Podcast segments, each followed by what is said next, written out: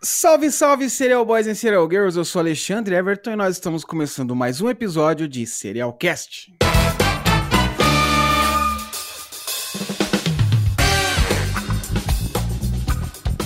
Fala pessoal, como é que vocês estão? Espero que todos estejam fisicamente, mentalmente, espiritualmente bem.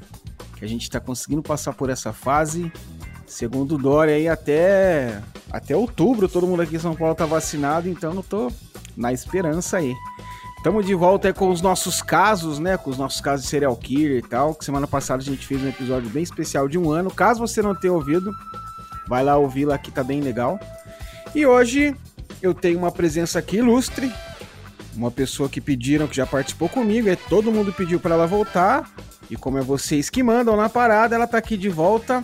A nossa serial guria Luana Marques, diretamente do Rio Grande do Sul. Tudo bem, Luana? Tudo bem. É ótimo voltar aqui de novo para falar, né, nesse podcast que eu gosto tanto. Ó, oh, legal. Você viu que a galera fez várias manifestações lá, trend topics no Twitter e tudo mais, pra você voltar aí com a gente. ah, legal. Tá vendo? Tá que com bom a moral que gostaram, danada. né? Quer dizer que eu fiz uma boa impre... deixei uma boa impressão, né? Pois é, e eu chamei a Luana aqui hoje porque nós vamos falar do casal Fred e Rose West. E é bem legal essa história, que é um casalzinho filha da puta que matava um monte de gente junto mas já já a gente fala disso, porque agora a gente vai dar aqueles recadinhos que não faz mal para ninguém ou para quase ninguém. Bora lá.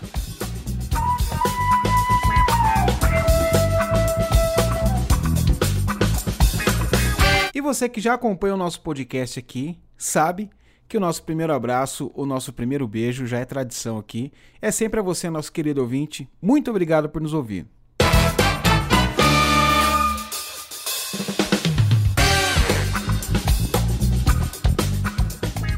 você que ainda não nos segue nas nossas redes sociais, segue a gente lá, arroba Serialcast Podcast no Instagram, arroba Serialcast Podcast, lá no Facebook também, arroba Serialcast Podcast. Você também encontra a gente lá no Twitter, é cast serial.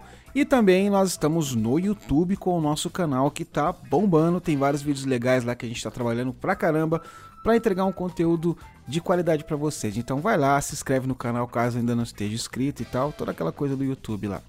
E outra coisa que eu queria pedir para você também é para passar a seguir a gente, por favor, no seu agregador favorito. Que aí todo dia que pipocar o, o episódio novo, já plim no seu celular e você já vai ouvir o, o Serialcast de boa. Então, para tudo que você está fazendo agora, vai lá no seu agregador, dá aquele seguir maneiro, que a gente fica muito feliz e ajuda pra caramba a gente com o nosso trabalho de divulgação. E você que já nos segue no Instagram sabe que toda semana tem aquela resenha marota que a gente faz, né? Que tem a nossa charadinha. Essa semana eu acordei de TPM, tava de mal com a vida. Eu falei, eu vou descontar no Serial Boys e Serial Girl. e vou fazer uma charada boa. O que que acontece? O Fred West, como vocês vão ver aí, né, no, no, no podcast já já e na história no, como vocês vão ver aí já já, ele sofreu um acidente de moto aos 15 anos de idade, rebentou a cara, ali teve um problemão todo e tal. E como ele sofreu um acidente de moto, eu falei, coloquei a moto acidentada. eu sei que vocês devem estar muito puto comigo, mas é que vocês estão mal acostumados, né? Então tava na hora de eu dar umas ali, né? Falar, não, vou. Hoje eu vou pegar mais mais pesado com a galera. E deu bom, ninguém acertou, cara, ninguém. Então hoje eu vou dar uma diferenciada aqui. Eu vou mandar um abraço para quem errou. Então vamos lá. Arroba Suzy Underline Fábula, serial killer de Goiânia? O que só chegava de moto e atirava? Não. É, a Lona Marques mandou aqui, caralho, man, tá difícil. Ela falou, você pegou pesado com a galera, hein? é que na verdade, cara, esse caso ele é muito clichêzão. Não tinha muito o que colocar ali, eu não tava com muita ideia boa. Aí veio uma ideia do mal, eu falei, vai essa mesmo, não tem jeito arroba Paulo Reimoschi, o nosso carrasco retornou, só que não veio com toda a performance dele, que ele errou também, ele colocou aqui, ó, tá difícil essa. Mas lá vai um chute, Christopher Todd Clohelp, não é. Arroba Natália Castro 86, acho que é um caso brasileiro, mas não faço ideia. Arroba Van Granello, maníaco do parque, será? Arroba Geneverland, ai Jesus, começou, dessa vez não vou chutar, quase todos falando maníaco do parque, mas já tem esse episódio no podcast? Não, não tem ainda. Um dia nós vamos fazer um dele aí especial mas não era ele. Arroba Janaína Estela Costa. Poxa vida, eu não sei, para variar. Mas fui dar um Google e apareceu uma matéria sobre um cara que matou seis pessoas para retomar a liderança do tráfico usando uma moto amarela. Ó, foi bem específico aqui, né? Mas o caso é internacional, então eu irei chutar. Porque eu dei uma, uma colher de chá pra galera e falei, não é nacional, é internacional. Ela falou, então eu irei chutar Henry Lee Lucas, mas né, ajude os desprovidos de inteligência como eu, nunca acerto. Não, que isso, você já acertou já sim, pô, já acertou. Arroba Aniele Lima, dica, caso nacional, nunca te pedi nada, nem o Google salva. Aí eu coloquei lá, é caso internacional, pra dar uma ajudada, né? Arroba Pamela Underline Simeonato, ela, que susto, vi a imagem rápido, celeiro embaixo, achei que você tinha sofrido um acidente. Deus me livre, cara. Eu respondi para ela que nem de moto eu sei andar, eu morro de medo de moto, cara. Arroba 1025PS, terminei de maratonar o podcast, mas as charadas não acerto uma. Beijos, amando o Serialcast. Obrigado, querida, por nos ouvir a gente, obrigado por maratonar, espero que você esteja gostando. Mas saiba que agora, depois de ter maratonado, você já está habilitado para acertar as nossas charadas. Arroba alan.silva0581 Eita, que agora ferrou. Dúvidas e mais dúvidas. Essa charada foi construída na força do ódio, só pode. é, foi mais ou menos. Eu tava bravo, falei, eu não vou, não vou relaxar com ninguém, não. Arroba Gialino, Thiago Henrique Gomes Pereira da Rocha, o serial killer de Goiânia, não. Arroba Yara.lma, serial killer de Goiânia. Por mais que tu diga que as tuas charadas eram fáceis, eu nunca acertava, imagina agora. Arroba Peps Valença, essa tá fácil. É o maníaco de Goiânia, Thiago Rocha. Lembro de uma notícia falando que ele tentou se matar com um pedaço de vidro de uma lâmpada na prisão, mas infelizmente vaso ruim não quebra. Forte abraço de urso. Abração de urso para você, Peps Valença, mas você errou. Valentina.gch, será o killer de Goiânia, minha cidade, ou sei lá. Ficar no sei lá. Então, esses foram os Quer dizer, esses não foram os Sherlocks e Enola da semana, porque não teve, fui eu, cara. Mas ó, gente, semana que vem eu vou dar uma, uma colher de chá boa pra vocês. Aí vocês vão, vou deixar vocês voltar a acertar, tá bom? Agora eu quero falar para vocês do nosso sorteio que nós fizemos lá da nossa agenda, agendinha é, toda personalizada do Serialcast. É, eu coloquei essa semana, foi no dia. Cadê aqui? O dia. Foi no dia. No dia 9, quarta-feira lá eu coloquei o resultado e tá lá quem foi o ganhador ou ganhadora, então vão lá dar uma olhadinha. Parabéns para todos que participaram e logo mais tem mais promoção. E agora eu quero falar com vocês sobre o nosso Apoia-se. O nosso Apoia-se, para quem não conhece, é um sistema de financiamento coletivo que ajuda a gente aqui, vocês patrocinam o Serialcast. Nós não temos patrocinador e os nossos patrocinadores, os nossos patrões, são vocês, os nossos queridos e exigentes ouvintes. Então, se você tiver com vontade de ajudar a gente a melhorar a nossa estrutura, a melhorar a qualidade dos nossos prêmios que a gente tem dado pra galera aí nos sorteios, aumentar a nossa divulgação, é muito fácil. É só ir lá em www.apoia.se barra Serialcast Podcast. E aí, com uma ajudinha de a partir de 5 reais, você começa a ajudar a gente a melhorar esse projeto, né, a chegar em mais ouvidos e angariar mais Serial Boys e Serial Girls pelo mundo. Beleza? Então, quer ajudar a gente? www.apoia.se barra Serialcast Podcast. E vamos lá para a dica cultural da semana.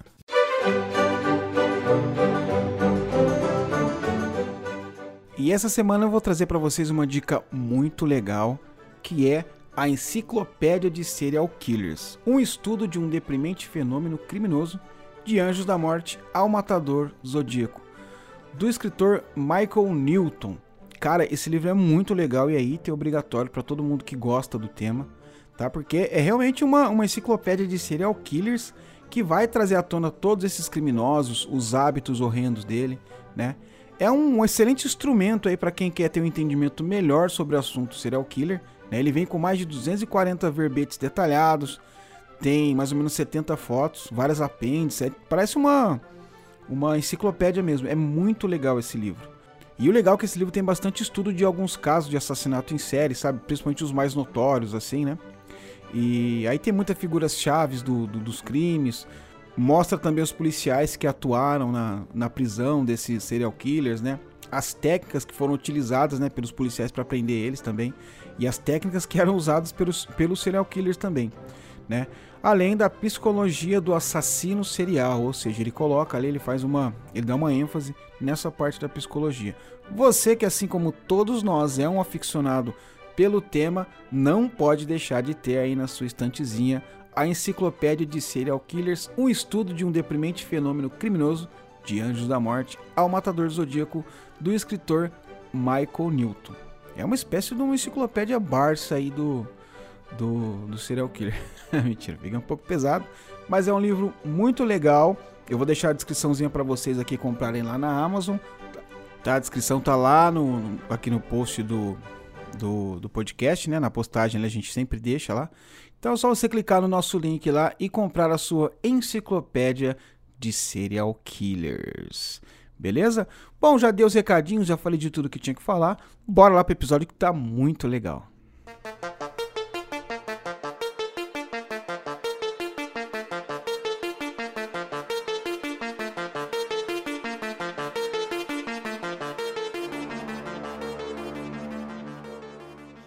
Hoje nós vamos falar de Fred e Rose West. Preparado para falar desse casalzinho do barulho, Luana?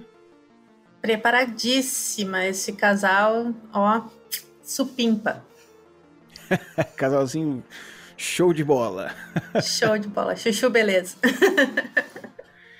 E o caso, o caso do, do Fred e da Rose West é bem, bem comum até no mundo dos serial killers, né? Porque no, normalmente a gente vê serial killers que atuam sozinho, né? E, e, e geralmente quem, quem atua em dupla são criminosos normais, assim, vamos dizer, né? Entre muitas aspas, criminosos comuns que costumam atuar ou em dupla ou em grupo, né? Agora você imagina, por exemplo, um serial killer que atua com a sua própria companheira, né? E a gente não tá falando do conhecido caso da Carla Romolka, é, onde ela não só permitia, como agia ativamente nos crimes com o companheiro dela, que era o Paul Bernardo, né?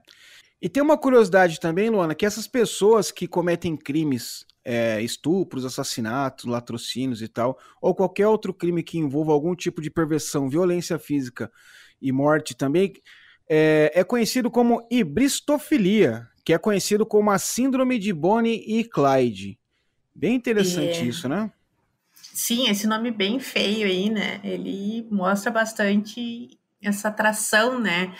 Que explica essa atração da Carla Romolka, por exemplo, e da, da nossa moça que vai aparecer nesse, nesse caso. Inclusive, o caso de Bonnie Clyde foi justamente isso, né? Ela se atraiu pelo malvadão, né? Que era o Clyde. Pois é, a gente vê aí uns casos aí, até hoje em dia ainda, né? um- Umas meninas que gostam de, de, de criminoso e tal. Tem até aqueles casos dos caras, tipo do maníaco do parque, né?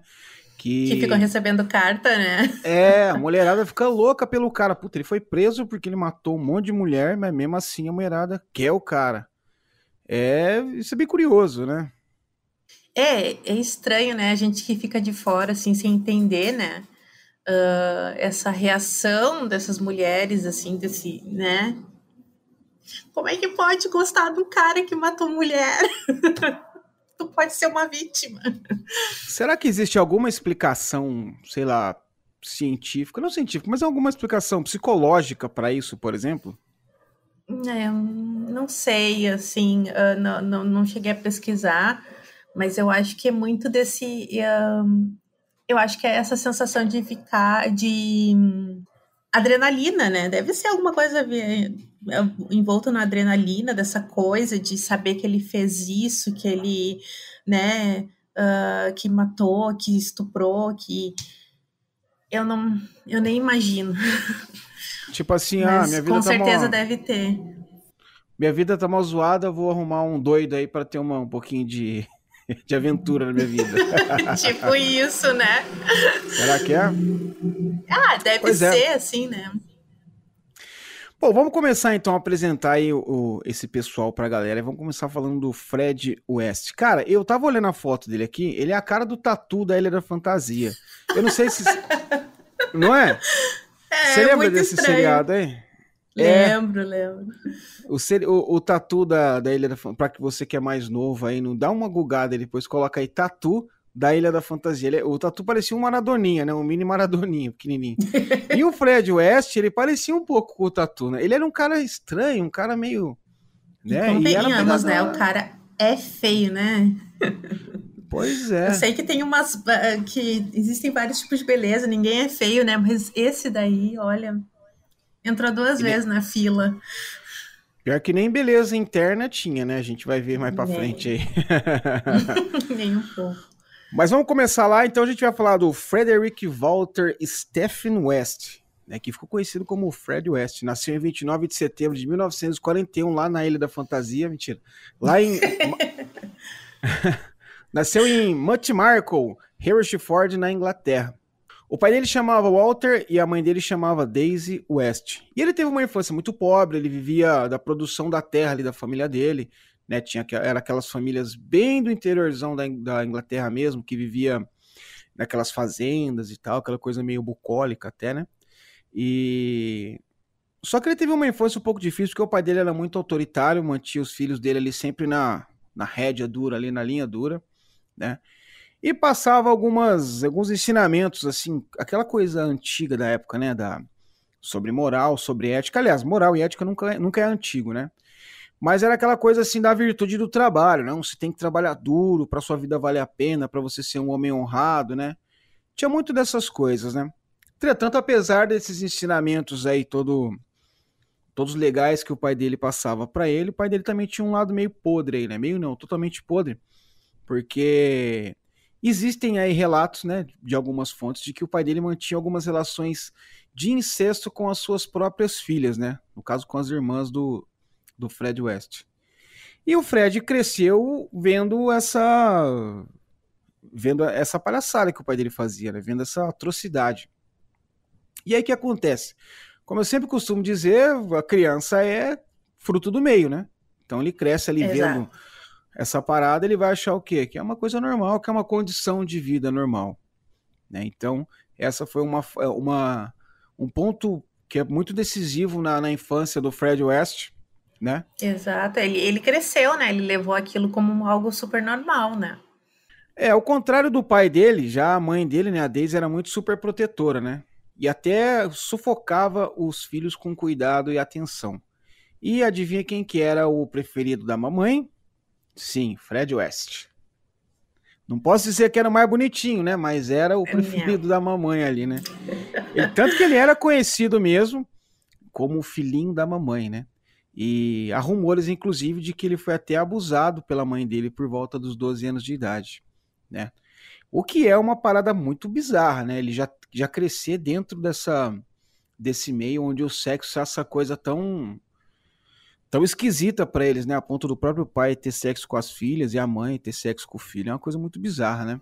Mas tem uma coisa que é. me chama a atenção aqui é o fato de dizer que a mãe dele era super protetora, né? É, esse tipo de super proteção, ele geralmente estraga os filhos, né? Realmente estraga. A gente vê que, por exemplo, que aqui no Brasil a gente tem uma cultura mais voltada assim para para as mães serem mais protetoras e tal, né? Tanto que é muito uhum. comum você ver um caso do cara com 35, 40 anos morando com a mãe ainda, né? Nada Exato. contra quem faz isso, né? Eu acho muito legal ali você viver no seio da família e tal, mas tem uma hora que, né, tem que. pega, o, pega o seu Largar caminho. das fraldas. Pois é. Você vê que na Europa isso é um pouco diferente, né? Lá com 18, 19 anos, o pai e a mãe já tá falando hello, baby, vai embora e segue sua vida e tá tudo certo. Aqui a gente Sim. é um pouco mais. É um pouco mais super protetor nessa, nessa questão, né? A Agora, gente deixa, a gente é mais galinha, assim, né? Deixa os pintinhos nas asinhas, assim, por mais tempo. Exatamente. É uma coisa da criação, né? É... E o Fred, ele tinha uma personalidade já um pouquinho, um pouquinho zoadinha já desde cedo, né? Tanto que ele já realizava alguns pequenos furtos ali, né? Embora o pai dele fosse esse cara rígido que ensinava o lance do trabalho e tal, ele gostava ali de passar a mão em algumas coisas, né? Só que o pai dele também tinha um lema meio esquisito, que era tipo assim, ó, bom, se você quer fazer algo, pode fazer à vontade, apenas só não seja pego, né? Tipo, meu, quer fazer cagada faz, só não seja flagrado fazendo aquela parada. Que é um conselho meio bizarro, né? Tipo assim, ah, você quer matar alguém? Vai lá e mata, só não deixa, só não vai pra cadeia. Isso, isso daí vai se refletir depois mais tarde, né? Com certeza, isso reflete demais como a gente vai ver aí. Quando o Fred estava com 17 anos, ele sofreu um acidente de moto, né? E ele atropelou uma mocinha, né, de moto, e sofreu um puta acidente ali. Ele teve uma fratura muito séria no crânio. Ele colocou até uma placa de metal na cabeça ali, né? E teve outras fraturas ali pelo corpo e tal, tanto que ele ficou em coma por sete dias. É... Após esse acidente, a família dele notou que ele começou a mudar o seu comportamento. Isso é uma coisa muito muito presente em histórias de serial killers, né? Pessoal que tem um uhum. trauma na, na, no cérebro e acaba mudando um pouco o comportamento. É lógico, uma é. pessoa normal, uma pessoa comum ali sofrer um acidente, bater a cabeça ali, ficar em coma e tal, não é, não é regra que ela vai acordar já querendo matar os outros, né? Acordar com a Sim. faca na mão já. Mas, Mas acontece muito, né? Que nem então, aconteceu acontece com... de mudar. O uh, Aaron Hernandez, um jogador de futebol americano da na NFL, né? Isso, ele... NFL. Ele assassinou o amigo dele, né? Tem uma história dele que ele assassinou lá. E ele tinha, ele tinha, ele, devido aos protocolos de concussão, né? Na NFL se bate a cabeça o tempo todo, né? Tu vai olhar, os caras estão sempre em protocolo de concussão. E ele tinha um problema justamente por bater, por fazer bater a cabeça, né? E isso é uma das coisas que eles explicam o fato dele ter sido tão violento com um amigo dele. Pois é, lá é porrada atrás de porrada, né? E tem até outros casos, né, de onde isso acontece na NFL mesmo. Tem alguns casos de outros serial killers, né? Tem um caso uhum. que a gente contou lá no podcast, no, tem um caso que a gente contou aqui no podcast que é o do caso do maníaco de Guaianazes, que ele apanhava com aquelas paradas que chama rabo de tatu. Aqui em São Paulo a gente fala arreio de cavalo, sabe? Que é ah, é uma... sim, sim. Sabe o que, que é, né? No sul, como é que é? É a rei também que falei? Aqui é rei. É, então. Tem alguns lugares que eles falam rabo de tatu. Rabo de tatu. É, esse eu não né? conhecia. É, rabo de tatu. E é uma parada que machuca, né? E o pai dele batia com, com ele na. com aquilo na cabeça dele, né? E.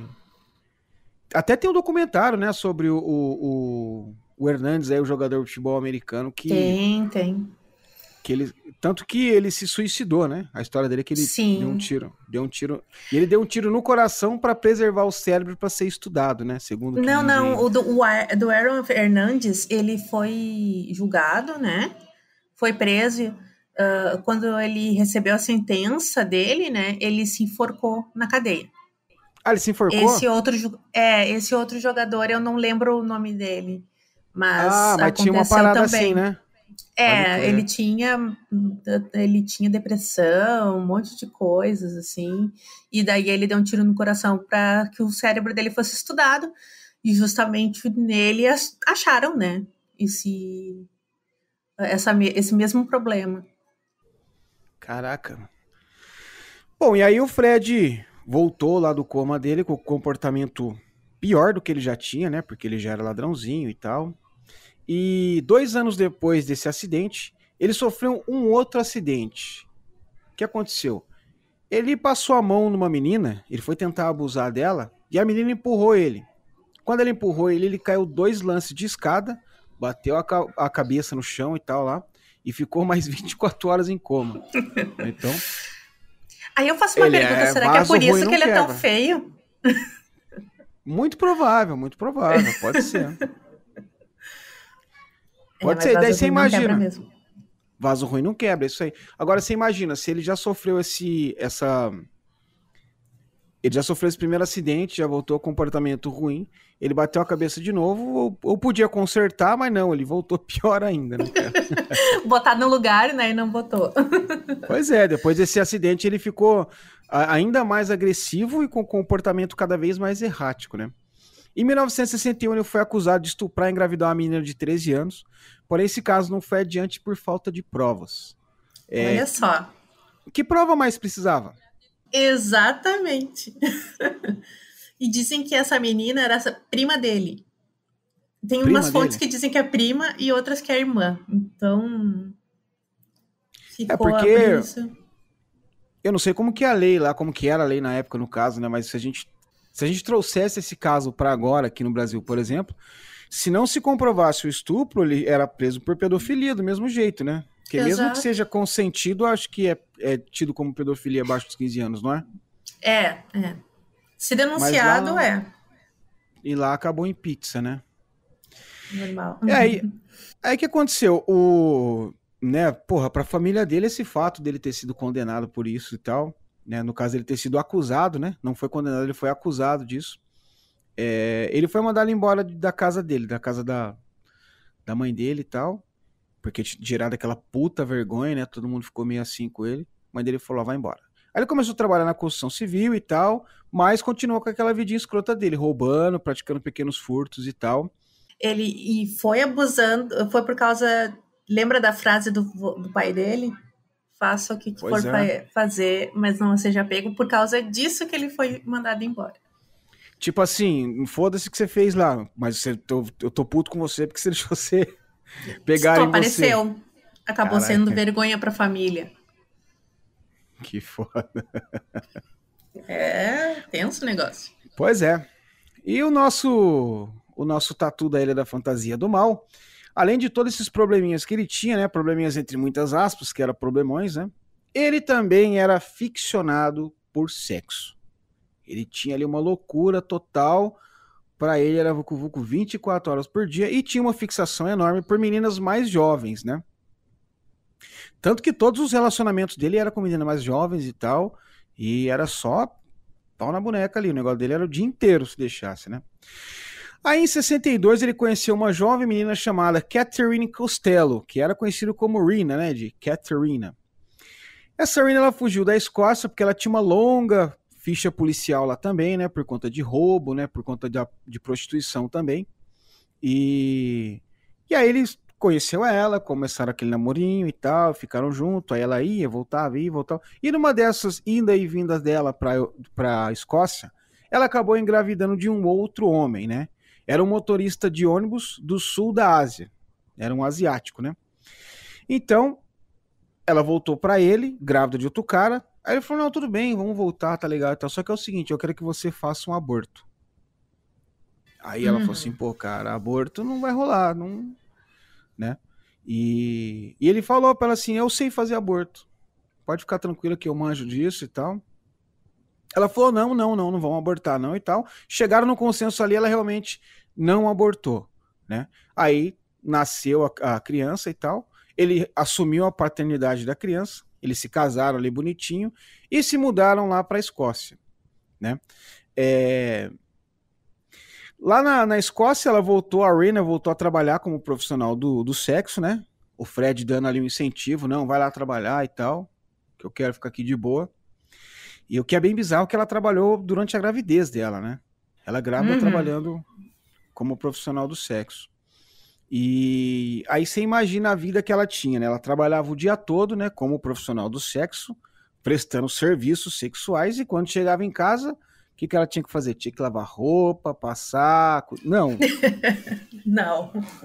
o Fred passava o dia inteiro esperando ela ali, porque depois ela ter dado, dado o dia inteiro, chegava em casa, era mais ferro na boneca, coitada.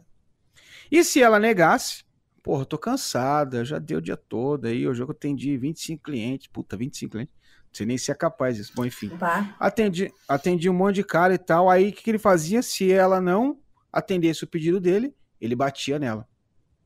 Não, ela E passou foram- uma violência total com esse cara, né? E grávida, né? E grávida. Até que chegou o dia que a Rina deu à luz a uma menina, que eles chamaram de Charmaine Carroll. Foi em 1963 que ela nasceu, né?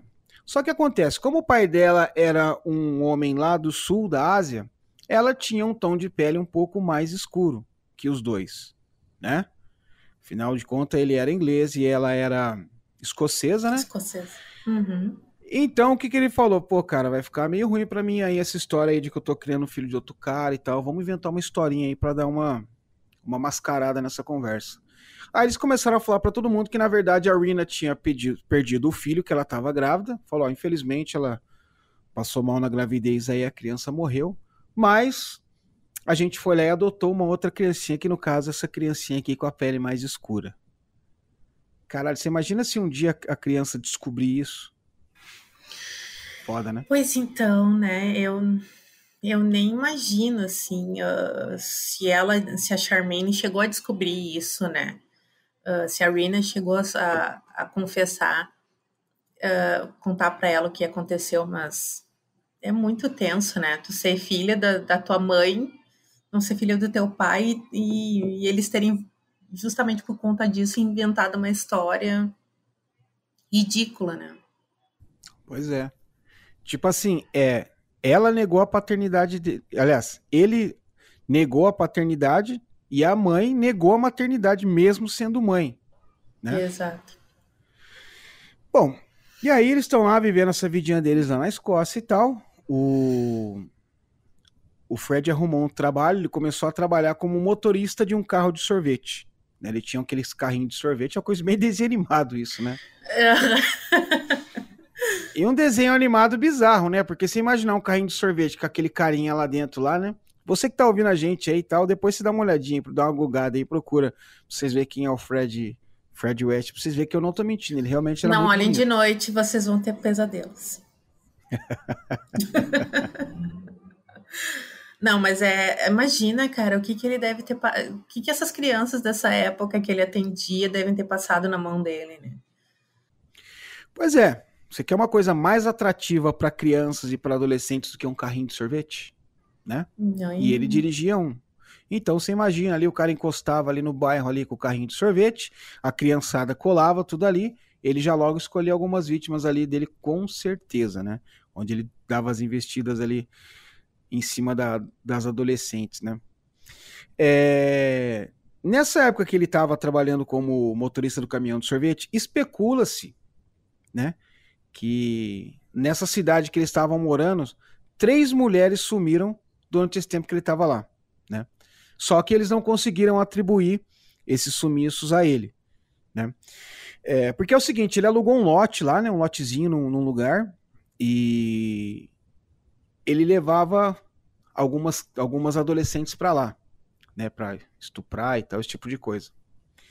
E o, lugar onde era esse lote, dizem que hoje construíram uma rodovia em cima. Né, quando pegaram ele, construíram uma rodovia, então não tinha como eles fazer uma busca ali para saber se tinha alguns corpos, né? Mas cara, muito provável que essas meninas estejam enterradas lá, né? Porque sumiram bem na época dele, né, cara? Imagina aqueles lugarzinhos do interior que não acontecia nada. Não, é muita coincidência se tu for parar para analisar, muita, né? Muita coincidência. Aquela cidadezinha do interior onde não acontece nada e tal, de repente some três meninas quando tem um cara que é um malucão na área ali. Cara, é uma infelicidade que eles não tenham conseguido verificar essa, essas informações encontrar direito, esses né? corpos, né? Principalmente. Em 1964, a Rina deu à luz a primeira filha legítima ali dos dois, né? E ela se chamava Annie Mary. Ou Annie Mary, né? Sei lá. E aí no ano seguinte. Não, Oi, eu disse falar. não sei também. em 1965, um ano depois aí do nascimento da filha dele, da Annie Marie, aconteceu também um, um acidente muito triste, né? Que foi que ele, com o carrinho de sorvete lá, ele atropelou e matou uma menina de 4 anos de idade, né? E aí, eu, eu creio que esse crime provavelmente foi sem querer, talvez, né? Porque ele ficou muito apreensivo, né?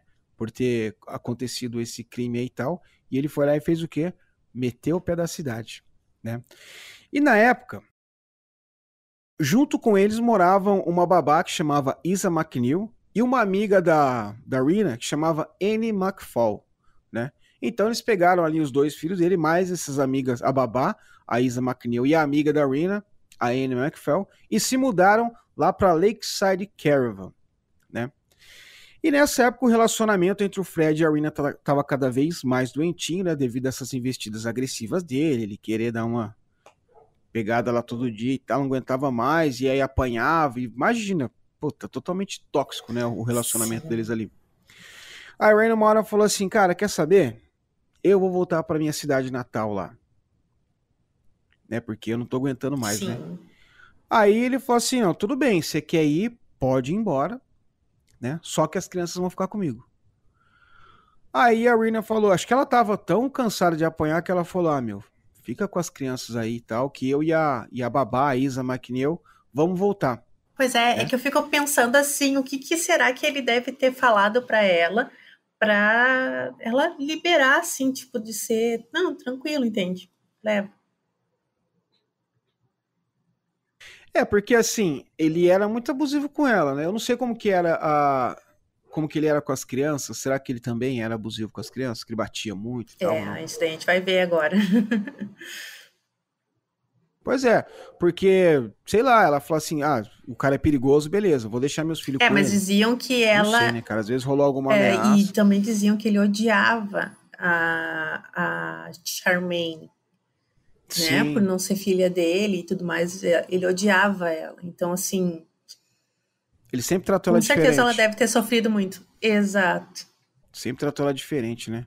E aí o que aconteceu? Então a, a, a Rina foi embora, voltou para a cidade natal dela junto com a amiga dela, Caísa McNeil, que era babá. E aí ele falou o seguinte: então essa Anne McFell vai ficar aqui comigo, que ela vai vai me ajudar a olhar as crianças, né? Aí também pode ter sido isso, né? Que a Rina deve ter pensado, bom, pelo menos a menina vai ficar aqui, ele não vai fazer maldade com as crianças e tal, tem alguém olhando, é. sei lá, né? Mas, o que aconteceu? Quando ela foi embora e tal, a Anne McFell se descobriu perdidamente apaixonada pelo galã Fred West. Aquela belezura. É, é, eu entendo ela. Até eu tô apaixonado por ele. Eu entendo perfeitamente bah. ela. Cara, que essas meninas na cabeça, mano. Sex appeal. Pois é. Total, total. E aí, o que, que o Fred falou? Bom, ele gostava da parada e não tinha ninguém ali, ele falou: ah, vamos lá então. E aí ele desenvolveu um Já relacionamento. Tá, né? É, não tem tu, vai tu mesmo, como minha mãe dizia. Exato. E aí ele, ele desenvolveu um relacionamento com essa Anne McFell, né? E assim, e a Arena, ela realmente não tinha abandonado as crianças, ela voltava de tempos em tempos e tal, né, para ver as crianças e também ficou tentando ali na justiça até conseguir a guarda delas, né? E também vale lembrar, vale lembrar que o que aconteceu com a, a Anne McFall, né? Que ela ficou grávida. Pois então, em 67 ela ficou grávida dele. E daí, em, quando ela estava com oito meses de gestação, sei lá o que aconteceu, ela sumiu, desapareceu, né? Foi dada desaparecida, nunca foi dada nem como desaparecida pela polícia. E daí ele e o corpo dela foi encontrado só em 94, imagina. 94, Caraca. no meio do milharal. E o que, que ele fez com ela? Ele matou ela, esquartejou, arrancou os dedos dela e enterrou nesse milharal. Caraca. É... E aí as crianças ficaram sozinhas lá? Voltaram a ficar sozinhas com ele, né? Pois é. Foi por isso que a Charmaine, ó, ficou a mula. ah, sim. E aí a Charmaine saiu correndo lá, sumiu e tal. E aí ele foi procurar a Charmaine, né, pelas ruas e tal. E nessa procura dele, ele encontrou uma moça chamada Rosemary Letts. Ambos se apaixonaram perdidamente. Eu entendo ela, né? Como eu disse aqui, ele era um cara totalmente apaixonante. E eles se casaram em 1972. Então, em que pé que nós estamos na história aqui? Só para você, nosso querido ouvinte, não se perder. Em 67, ele acabou assassinando a Anne McFell, né, que havia ficado com ele ali, a amiga talarica da, da ex-mulher dele, né? da Rina. É, porque ela talaricou, né? É assim Sim, que nós chamamos né? aqui, né? e ele matou a Anne McFell, e dois anos depois ele encontra a Rosemary Pauline. E a Rosemary Pauline Letts era uma moça aí muito. que tinha uma vida também muito até um pouco parecida com, com, com o comportamento né, do Fred West. Fala um pouquinho, um pouquinho de quem que era essa Rosemary Pauline Letts. Ela era, ela nasceu numa cidadezinha em Northam, em Devon, na Inglaterra. E ela era filha do William Andrew Letts e da Daisy. Olha que interessante, né? O mesmo nome da mãe, né? Verdade. Daisy Gwendoline, Gwendoline Fuller. E ela teve uma infância muito difícil de, uh, desde a gravidez, assim, da mãe dela. Porque a Daisy, ela tinha uma depressão muito profunda. E naquela época, os tratamentos, até hoje em dia, na verdade, mulheres que têm depressão, elas não tomam medicamentos, elas tomam choque. Só que a diferença é que o choque é diferente, né? Não eram altas cargas como era naquela época. Então, ela acabou deixando algumas lesões. É, eles acham que ela deixou algumas lesões cerebrais, assim, na, esses tratamentos de choque na, na própria Rose, né? E ela, por isso, ela apresentava muita mudança de humor durante a infância. E além, e além disso, ela tinha déficit de atenção, explosão de raiva e tal. E, uh, além disso, é, até é interessante, assim, eu não sei se a vida dela era tão ruim, quanto, não, não, sei se é, era pior do que, por exemplo, a da a da assassina que a gente fez a outra vez, que eu esqueci o nome. Aileen Wuornos. Aileen Wuornos. Uh, porque ela... O pai dela, ele era muito abusivo.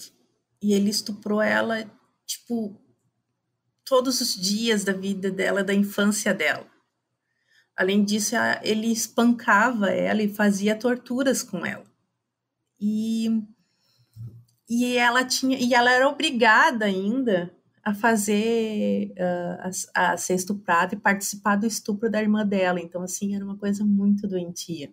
Ele forçava as duas a se masturbarem, eles forçavam elas a terem relação uma com a outra. Então, é, era muito complicado, assim. Só que ela acabou naturalizando tudo isso, né? Ela acabou levando isso como uma coisa muito normal. Então ela era sempre, ela era muito libidinosa e tudo mais. Então, aos 13 anos, ela passou a abusar dos irmãos mais novos dela. Né? E por diversas vezes ela subia na cama do irmão de 9 anos durante a noite Uh, e o outro irmão, quando tinha 12 anos, ela estuprou três vezes seguidas, assim. É aquela coisa, né? Sempre diziam que homem não pode ser estuprado, né? Mas nessa situação não, não existe, né? Na verdade, todo, estupro acontece inclusive com homem, né? Sim. Uh, então ela passou a ser narcisista com o próprio corpo. Então ela achava que o corpo dela era lindo, né? Porque o pai dela queria ela, todo mundo queria ela, e ela mandava seminua na frente dos irmãos, dos desconhecidos, tanto na rua quanto dentro de casa, assim. Ela se insinuava principalmente para os homens mais velhos. Então, quando na adolescência dela, quando ela tinha 15 anos, os pais se separaram e ela chegou a ir morar com a mãe, assim. Uh, mas acabou mudando pro, para casa do pai. Claro, né? Ela tinha é, é, essa vivência, né? Essa relação esquisita é. com ele, né? Exato. E, e detalhe, é, o pai dela ele foi diagnosticado com uh, foi diagnosticado com esquizofrenia, mas, né? Não justifica igual o que ele passou, né? Sim. Então, em 69, quando ela estava esperando o ônibus e o, e o Fred estava correndo atrás da Charmaine, os dois se encontraram e se apaixonaram perdidamente um por, pelo outro. Caraca, você vê que, que match esquisito, né, cara? Tipo Sim, assim, é um, é bizarro. Você coloca um de cada lado, né? Enquanto um tá levando paula na cabeça, o outro tá levando choque. Né? Sim. Daí causa todos esses BO aí. E aí, por conta das cagadas que o, que o Fred West fazia, ele acabou encontrando ela, sabe? A vida, tipo, foi meio que aproximando os dois, cara. É lei da atração, né? E fica, e fica cada vez mais bizarro, né? Pois é, isso é só Essa o. Relação. É só o começo. Pois é, isso é só o comecinho, né? Bom, no início do relacionamento deles ali, é, com, é, é, é, entre ela e o Fred, o pai dela falou assim: Cara, eu não quero que você fique com esse cara, não, porque ele não presta. Olha só quem tá falando que ele não presta, né? Não fica com ele, não, que uhum. ele não uhum. presta. Hum. Inclusive, ele acabou até internando ela diversas vezes, cara, por conta desse desse lance dela estar tá se relacionando com o Fred, né? E é, obviamente que isso aí era ciúme, né, cara? Tipo ah, assim. Com certeza. Não, é, e não era aquele ciúme de pai, aquele ciúme sadio de puta, minha filha, minha bebezinha. O cara era um escroto, né? Ele achava que talvez a filha era um objeto sexual dele lá, sei lá, né? E dizem que ele só autorizou esse relacionamento porque ele, ela podia ir lá ver ele de vez em quando. Puta que pariu. Imagina. Pois é. E aí eles conseguiram ficar juntos aí, né? Em 1970, a Rose já estava grávida da primeira filha que o casal teve, né? É... E assim, além de estar tá grávida, né? Ela ainda tinha mais duas crianças para cuidar, né? Que era a Charmaine e a Anne Marie, né? E aí depois nasceu a primeira filha deles, que chamava Heather, né? E aí o que aconteceu? Uhum. Ela ficou mais maluca ainda, né, cara? Porque era uma piveta, na verdade, né, cara? Ali cuidando de, de, três novinha. crianças. Cuidando de três crianças já aí loucona, né, cara? Uhum. É, e nessa época o Fred foi preso por várias acusações que ele tinha, né? Tipo furto, invasão, né? Tava vivendo ali a vida criminal dele. E aí ele foi preso. E aí, o basicão. Isso, é, levando a vida normalzinha dele, né? Se... uhum. E aí, em 1971, tiveram um problema ali na casa ali, né? A, a Rose com a Charmaine. E devido a essa explosão violenta lá da que a Rose teve, ela acabou assassinando a Charmaine. E aí, o que, que ela fez? Ela pegou o corpo da, da Charmaine e deixou lá no porão da casa. Até o Fred sair da prisão, né? Tipo assim, para quando ele sair falar, ó, oh, meu, matei ela, se vira aí que isso é problema teu. Dá um jeito naquele corpo lá, é. Exatamente, cara. E aí, o que, que o Fred fez? Ele foi lá. Cara, o que, que um pai normal faria? Por mais que o cara tá na ah, prisão. Acho... O cara tá na prisão, beleza. Ele cometeu um crime e tal, tá pagando lá. Aí ele sai, a, mulher dele fala assim: Puta, matei sua filha sei lá, acho que 70% dos casos aí, ou 80% até, o cara voltava pra prisão. né? Hum, Mas Sim, não, ele forcava falou... a mulher, né? Exato. Mas não, ele falou, pô, cara, então vamos ter que dar um jeito aqui, né? O que, que ele fez? Ele foi lá, pegou o corpo da Charmine e cortou os dedos do pé e da mão, para não ter como identificar, né? Igualzinho ele fez com a Anne McFell, né? E aí ele foi lá, enterrou, deu um fim no corpo dela, né? Só que a partir disso ele passou a ter o controle total sobre a Rose, né? Tipo assim, está com o rabo preso comigo agora, né? Exato. Eu tô com teus podres. Pois é. E aí a Rina voltou para ver as filhas lá e tal. Ela tava sempre brigando, né? Como disse aqui, querendo levar as filhas embora e tal, querendo pegar elas ali nos meios legais e tal. Quando ela chegou, cadê a minha filha? E aí ela foi lá, e foi questionar, porra, como é que a menina sumiu e tal? O que, que o Fred fez? Ele foi lá e estrangulou a Rina, esquartejou ela e também arrancou os dedos dela e enterrou ela na mesma área que ele enterrou a Annie McFell, né? Provavelmente naquele mesmo milharal. Então, até aí, esse casalzinho já tinha feito três vítimas, né? É... E aí, em janeiro de 72, o Fred e a Rose se casaram lá em Gloucester, né? Quando ela já estava grávida da segunda filha deles, que chamava-se Mai, né? E ela nasceu em julho daquele mesmo ano?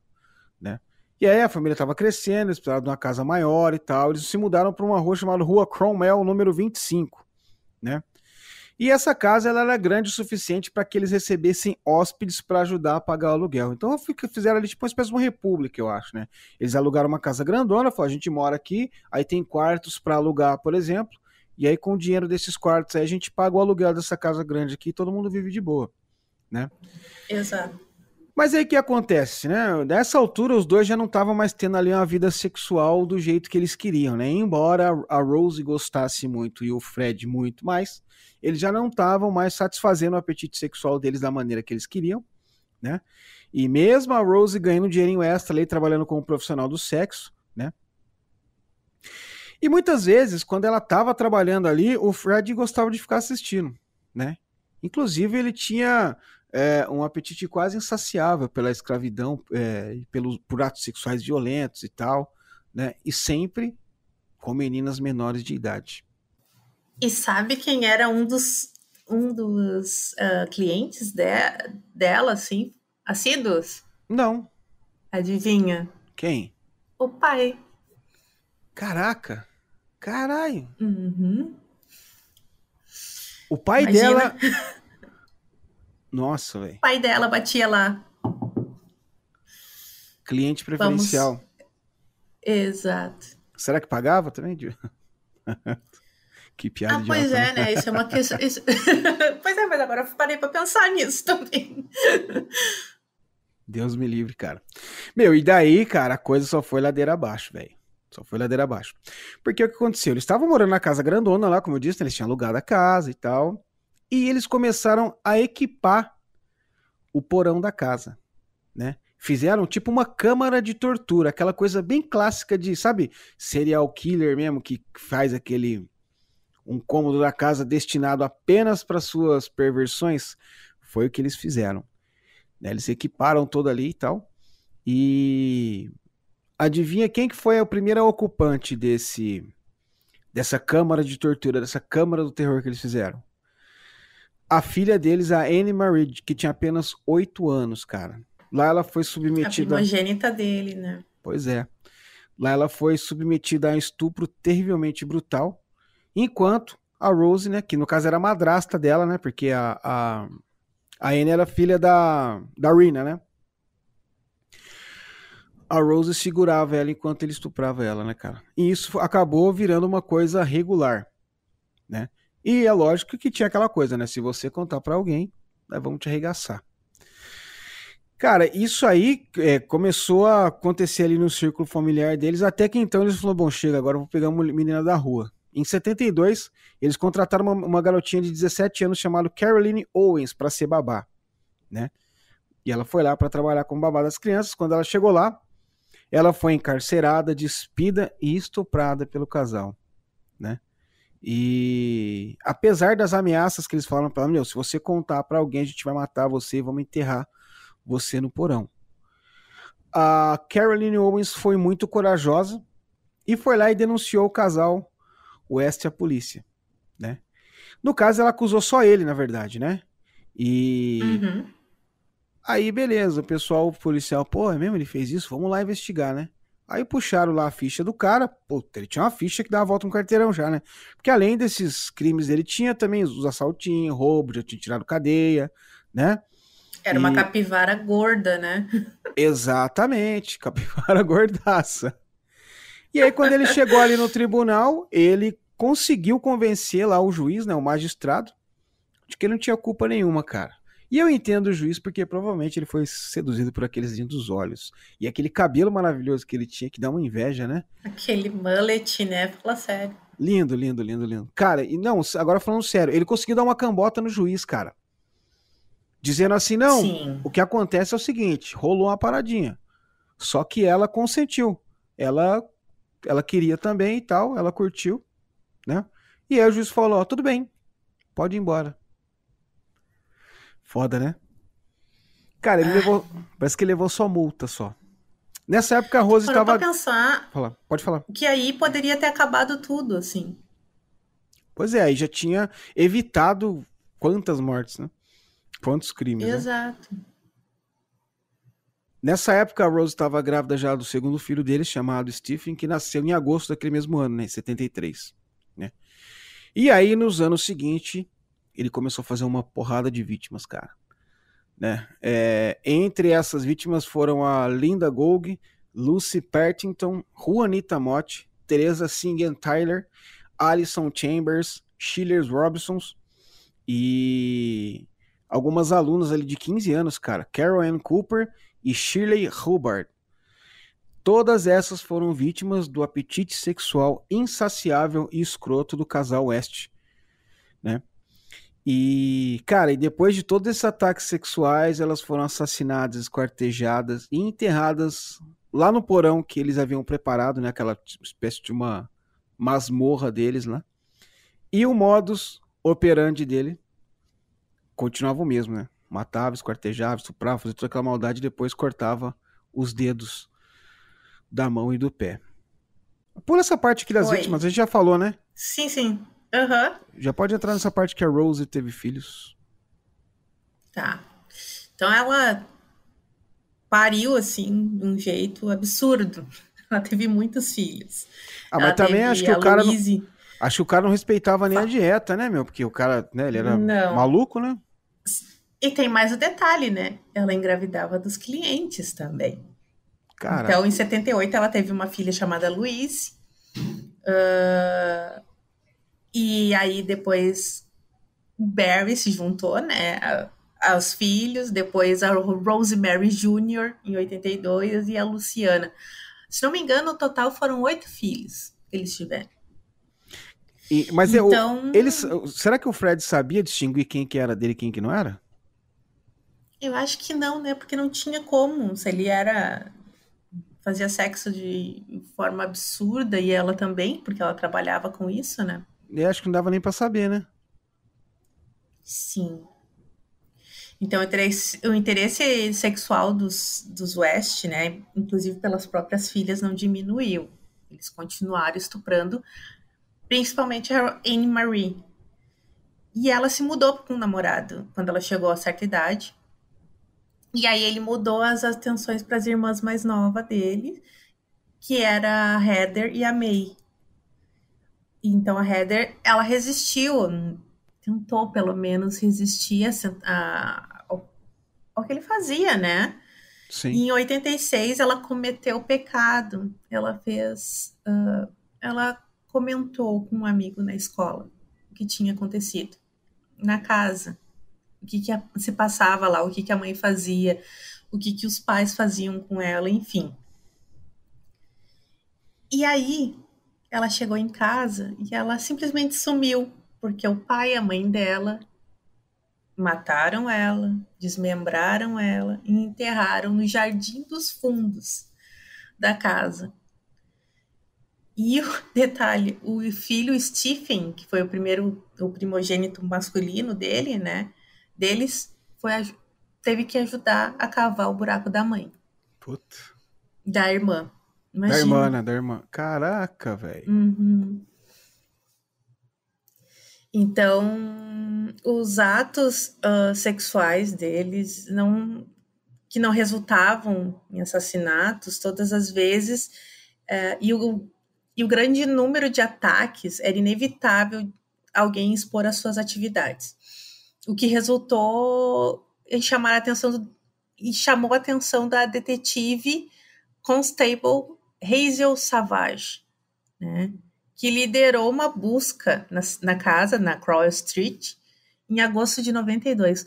Imagina, olha quantos anos eles passaram fazendo isso e ninguém. Desde o final dos anos ninguém... 60, né? Exato. E o que chamou a atenção da, Consta, uh, da, da Constable é, foi justamente o sumiço da, da Heather, que, né? Que havia contado que havia acontecido, ela sumiu e falou: Bom, alguma coisa errada tem ali, né? Deixa eu dar uma olhadinha lá. Exato. Caralho. E aí fizeram essa busca lá na, na casa deles.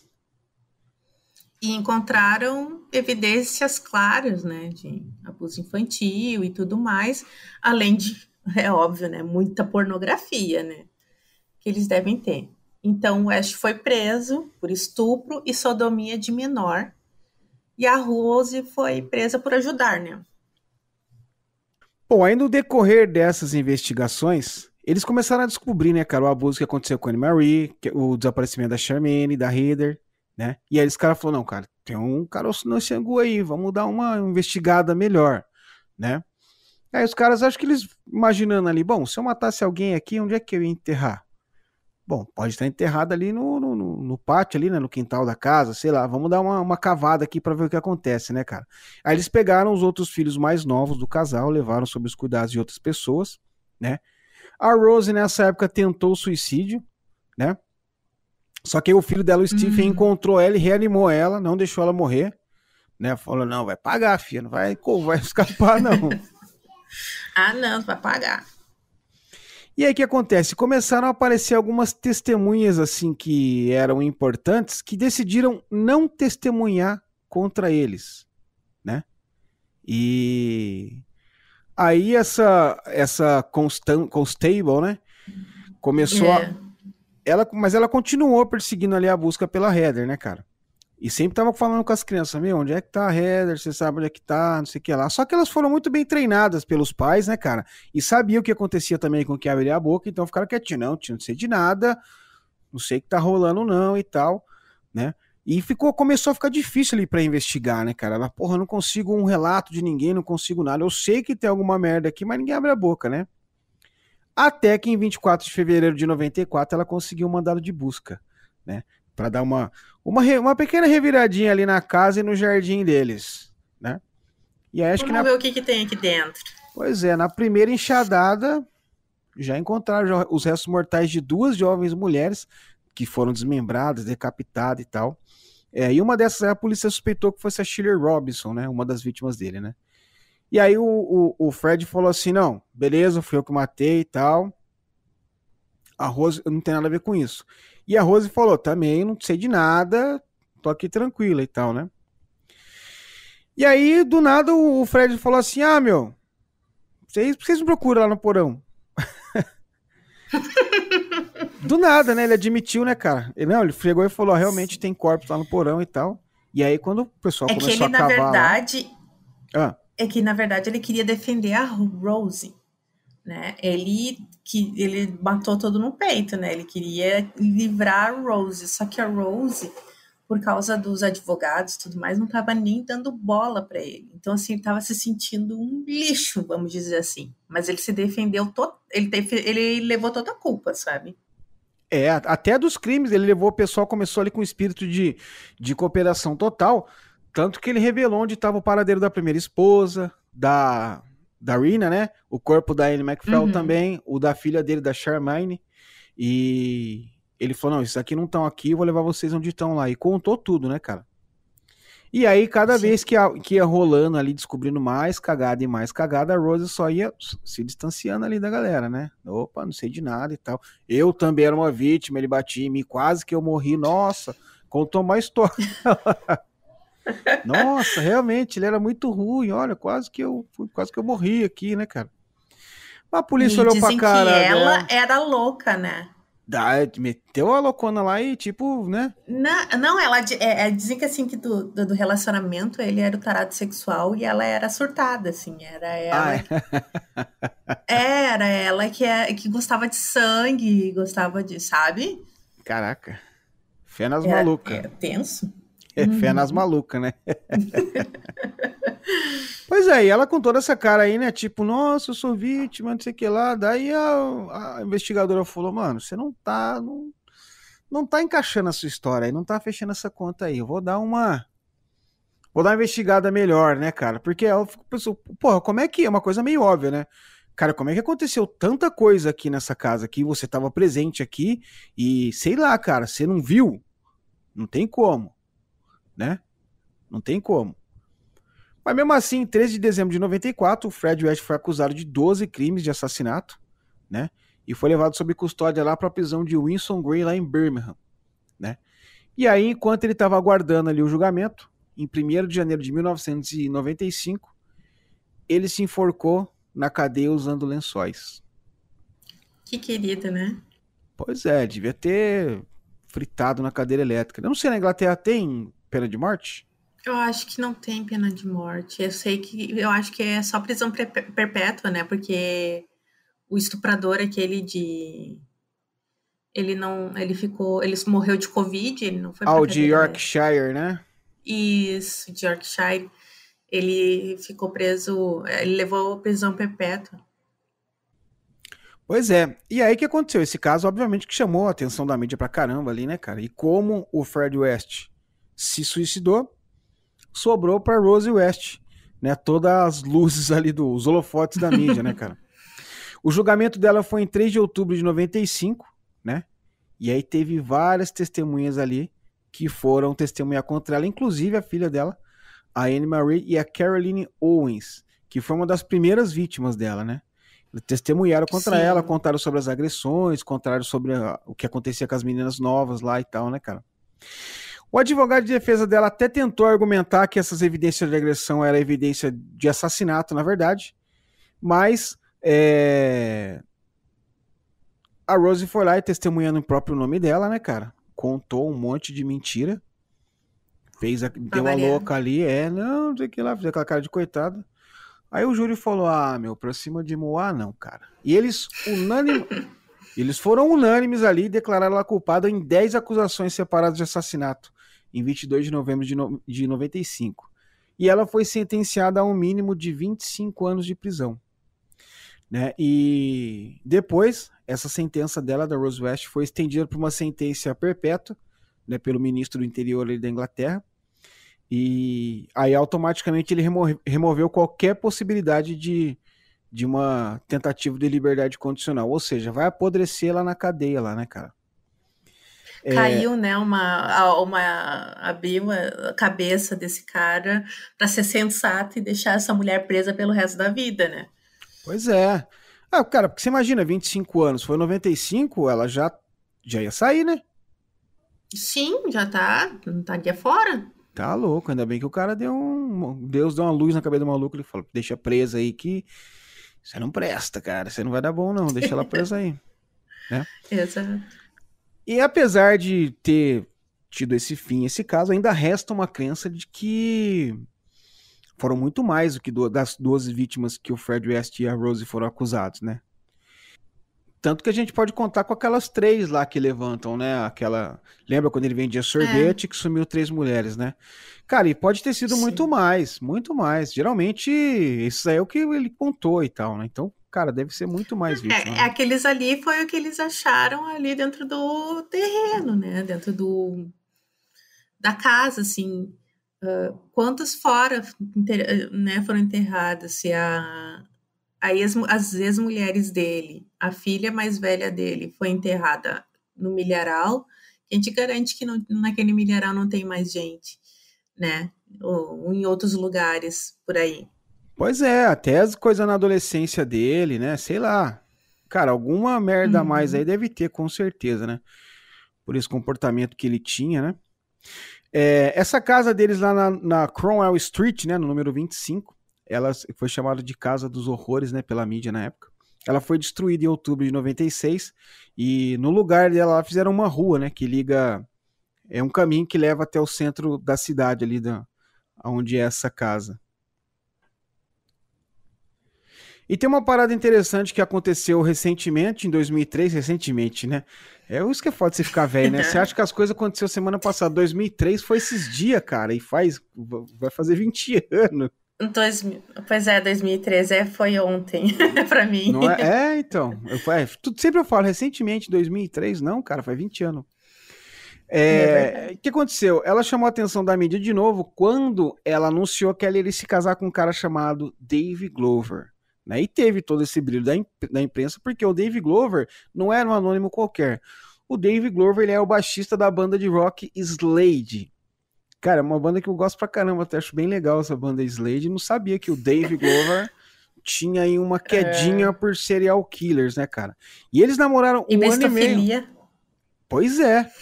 Após um... eles namoraram um ano e meio, cara, através de cartas, mas aí o, o, o Dave Glover falou: não, pô, agora que a coisa a mídia descobriu, eu não vou querer mais. Cara, é a mesma bizarrice que a gente falou do, do maníaco do parque, né, cara? De. É. Ah, agora eu lembrei de uma coisa que me chamou a atenção. Será que a Suzane von Richthofen recebia bastante carta na cadeia também? Eu nunca, nunca prestei atenção, nunca soube disso. Boa pergunta. Eu Porque sei ela, é, que ela é bonita, ela teve né? relacionamento. É. Eu sei que ela teve relacionamentos uh, uh, com mulheres lá, né? Na ah, cadeia, é, quase casou Sandrão, e chamava, tal. Né? Chamava Sandrão, é, né? A, a, moça, né? Mas agora parece isso. que ela casou com um cara mesmo, né? Casou com um homem, né? Ah, eu, pois é, eu, eu tô bem fora da. Não é, sabia só, dessa também. Se, se eu não tiver enganado, ela se casou mesmo. Mas, é, cara, é estranho, né, cara? Será que ela teve bastante. Bom, eu vou, vou dar uma olhada. Se algum ouvinte souber aí. É tal, uma boa ideia. Manda pra hum. gente aí, hum. vamos fazer essa pesquisa aí, porque. Pra ver se a conta fecha, né? Porque esse fascínio existe tanto para os homens e para as mulheres, né? Mas é muito bizarro isso, né, cara? Muito. Demais. E até tem, agora, voltando ao, ao nosso caso aqui, o, teve, uma, teve um plot twist aí, né? Que uma das filhas do, do Fred West enquanto eles estavam afastados das crianças, né, enquanto eles aguardavam, é, o conselho tutelar deles lá levou elas embora, deixou com a família e deixou com o tio. E o tio também abusava deles. Então, assim, Puta demorou que... para essas crianças verem se, se, ficarem livres, né, de pessoas doentes. Porra, mas que família do caralho também, mano. Ninguém presta? Ah, ninguém. Caraca. Eu acho que dali não, não, não sai um. Puta merda. Pô, que. Nossa, corta o coração, né, sobre essas paradas, né?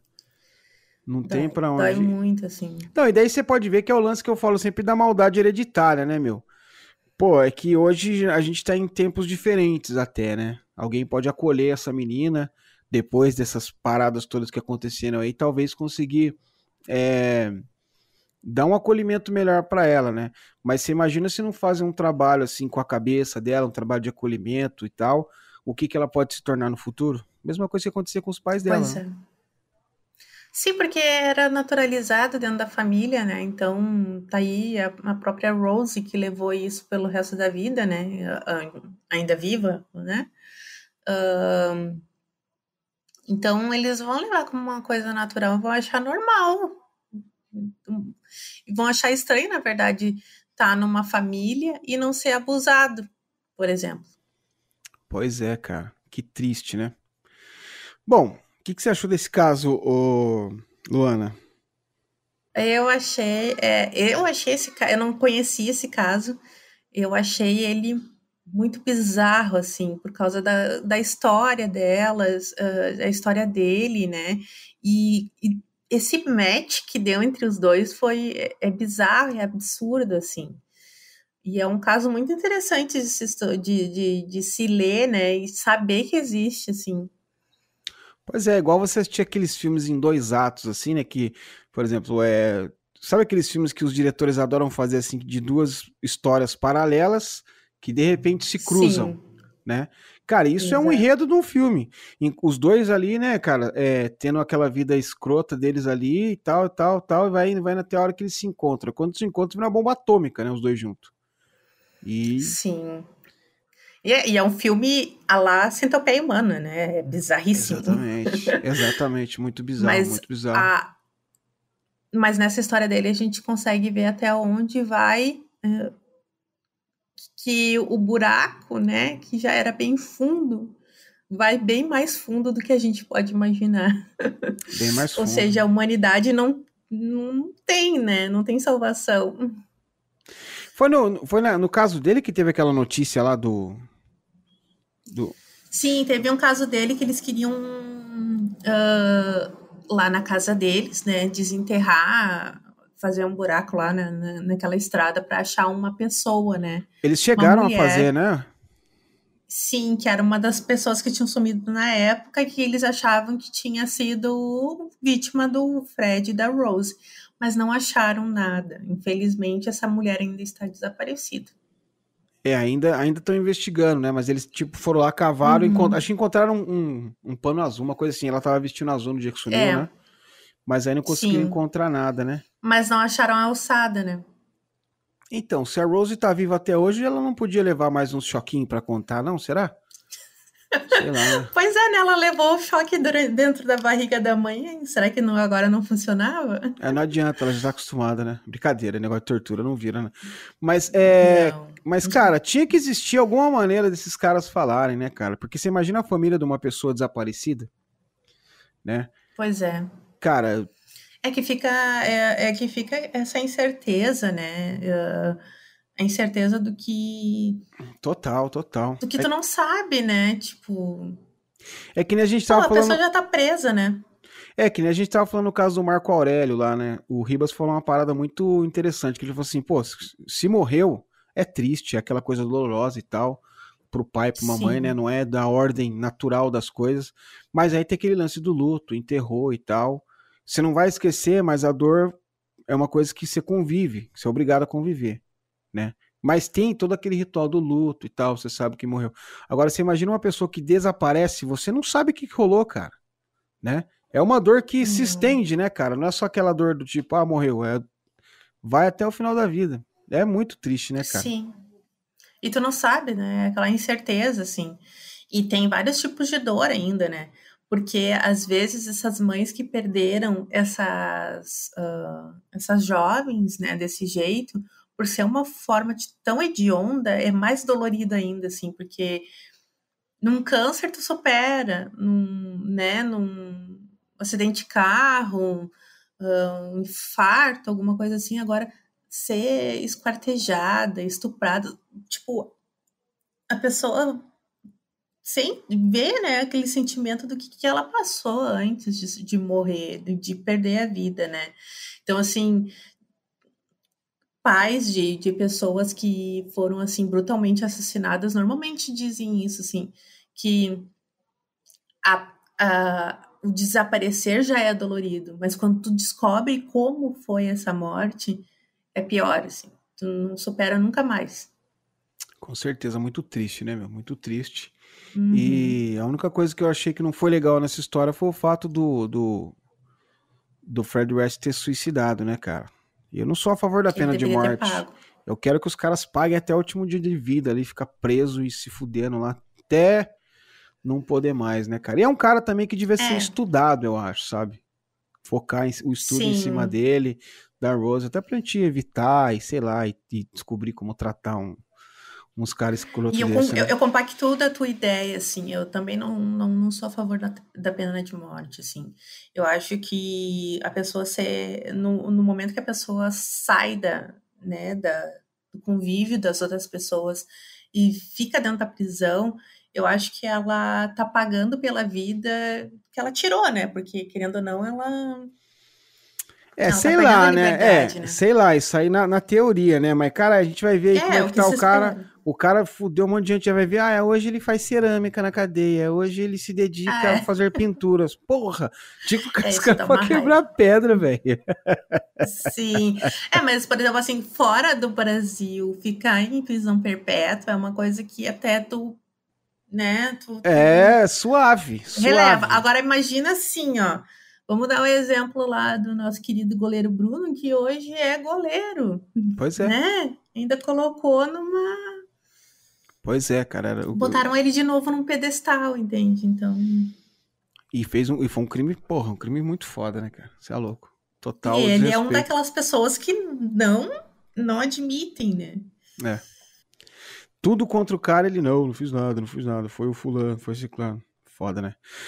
Luana, Parabéns por essa pauta. Para quem não sabe, foi a Luana que preparou a pauta hoje. Ficou muito boa, a história muito bem contada. Foi um prazer enorme fazer mais um episódio com você. Você sabe que você volta mais vezes, né? E. Ah, eu adoro voltar, eu adoro estar aqui no, no, no Serialcast. Eu amo esse podcast. Maravilha. E fazer essa pauta foi muito legal, assim, porque eu vivi, eu vivi meio que que é, né? por trás das câmeras, por trás dos, das gravações. Legal. Gente, obrigado você que ficou aqui ouvindo a gente até agora. Eu me despeço aqui. Um beijo muito carinhoso, fiquem com Deus e até o próximo episódio de Ser